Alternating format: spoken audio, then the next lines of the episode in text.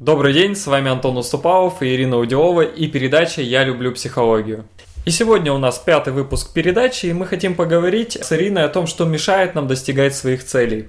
Да, и один из самых главных врагов, который мы регулярно наблюдаем у клиентов, иногда у себя, да, это такое чувство, как жалость к себе, и это то чувство, которое э, забирает абсолютно всю энергию в жизни. Прямо сейчас можете вспомнить какого-то человека из вашего окружения, кто все время стонет, кто все время себя жалеет, у кого какие-то все время неприятности. Э, интонации, с которыми сейчас я говорю, вот люди, как правило, так и говорят, у меня не получается, да, они все время расстраиваются, они все время ищут сочувствия окружающих. Я не знаю, знаешь ли ты, приходит ли тебе кто-то, Антон, да, в голову вот из таких людей, но когда это делает взрослый человек, то какое-то время люди его окружающие слушают, поддерживают, да, помогают, может быть, воодушевляют, а потом им хочется уйти. И все, кто подальше, они уходят. И хочется, честно говоря, дать полбу иногда, да, потому что смотришь на человека, абсолютно адекватный, здоровый, взрослый, все у него хорошо, но из-за из одной вот этой вот червоточины, можно сказать, да, червячка, по большому счету его жизнь вся катится куда-то вообще не в ту сторону. Да, человек понимает, что что-то не то, потому что у него такой внутренний вопрос, мне ведь плохо, да, а почему ничего не меняется? а почему у кого-то другого получается? И еще опять, и опять, мне ведь плохо, и у него такое ощущение все время закрепляется, что он особенный именно по какой-то причине, что у него все плохо. Интересный факт, что по большому счету, когда человек себя жалеет, он хочет то, что я от тебя услышал, привлечь к себе внимание, да, показать, что вот я такой особенный, и что а, помогите мне, да, спасите меня. Да, у него какие-то особые трудности, у него какие-то особые сложности. И он действительно привлекает это внимание. Часто это неосознанно, да. И это его бонус, это то, ради чего он делает. Да, повышенное внимание окружающих, то, что с ним сюсюкаются, то, что от него мало требуют. Как маленький ребенок в детстве, да, если у вас есть дети, вы знаете, что когда ребенку плохо, вы как родитель подключаетесь, жалеете, там, поддерживаете, спасаете. спасаете. Да, это нормально для детского возраста, и то в определенных количествах, да. Но для взрослого это смерти подобно.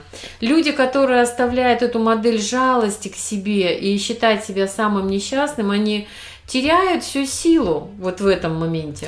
И в своей жизни еще получают совершенно ну, результаты не те, которые хотели бы получать, в принципе, да? Да, у меня был очень яркий пример, когда клиентка, вот жалея себя и считая свои несчастья особенно несчастными, абсолютно отказывалась смотреть, э, когда мы с ней об этом говорили, на то, что хорошо в жизни. Угу. Руки, ноги есть, голова замечательно, умница, красавица ребенок, мама поддерживающая, да. Но если человек не хочет смотреть на хорошее, да, на сильные какие-то стороны в своей жизни, в своей личности, он эти стороны как просто сам ослабляет, он их э, забивает, он от них отказывается и развивает все время стороны, которые демонстрируют окружающим, что с ним все плохо. Ну, я думаю, что всем нашим слушателям знакома жалость к себе. Я думаю, я за, себе, за собой замечаю в какие-то моменты, что я э, к себе с какой-то жалостью иногда могу отнестись. И вот, черт подери, откуда это взялось вообще? Да, это из детства, когда для очень многих жалость и любовь это ну, совершенно одинаковое понятие. Жалеет, значит, любит, это русская пословица, ее никуда не выкинешь. И здесь очень надо быть внимательным, потому что жалость, когда тебе больно, Конечно, важно сочувствие. Да? Когда у тебя что-то произошло, важно сочувствовать. Но в тот же момент признать это чувство, да, что вот действительно вот что-то не получилось, да, где-то я устал. Это важно, дать себе отдохнуть, важно. Но затем все время делать внутренний упор, внутренний фокус, а что я могу сделать по-другому, а какие у меня возможности есть.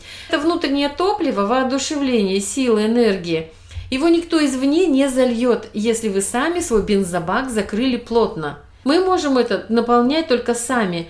Вот либо чувством жалости к себе, и там все в дырочку куда-то, в яму уходит. Черная дыра. Да. да. Либо все время подливать вот это воодушевление, умение справляться, умение видеть свои положительные стороны.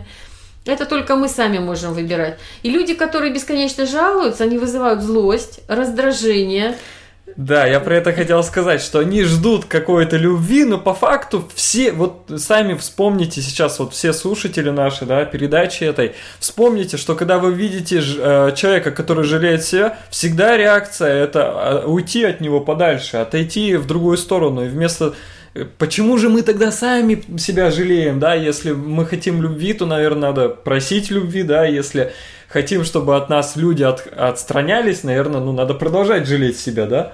Что очень важно для женщин, что жалость портит нас, и внешне у нас повисают плечи, у нас портится фигура, потому что это начинает, жалость, она еще обрастает на теле лишним жиром да, у нас на лице появляется печать вот этой жалости, и наши мимические морщины, выражение лица говорит человеку уже за три километра, вот как только он нас видит, он говорит, вот эта женщина себя жалеет. С этой женщиной рядом скучно, неинтересно, потому что она несчастная. Поэтому смотрите, что вы хотите транслировать, что вы хотите передавать другим людям.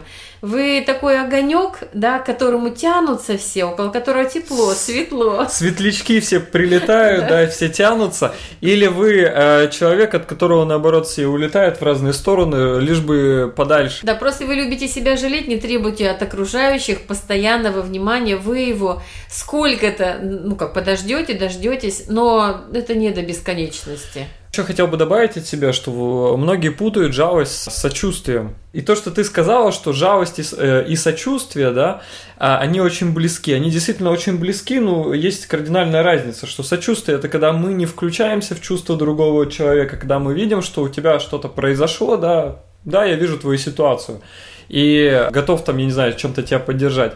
А жалость это когда мы видим и делаем ущербным того человека, что он несчастный, бедный и не справится сам с этим. Это ключевой момент, когда мы предполагаем, что человек с этим не справится, да.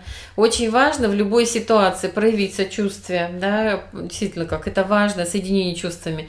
Но важно в любом случае знать, что он справится, у него достаточно сил, ну, потому что нам даются ситуации только те, с которыми мы можем справиться.